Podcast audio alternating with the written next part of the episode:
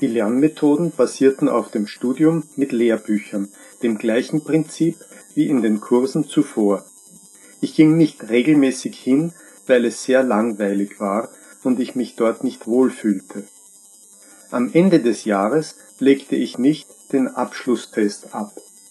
Wenn du den Test ablegst, ist dein Englischniveau Pre-Intermediate und du kannst das nächste Niveau machen, das Intermediate ist.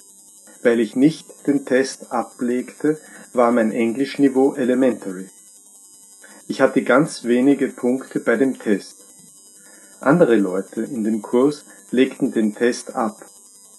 Es war nicht gut für mein Selbstbewusstsein.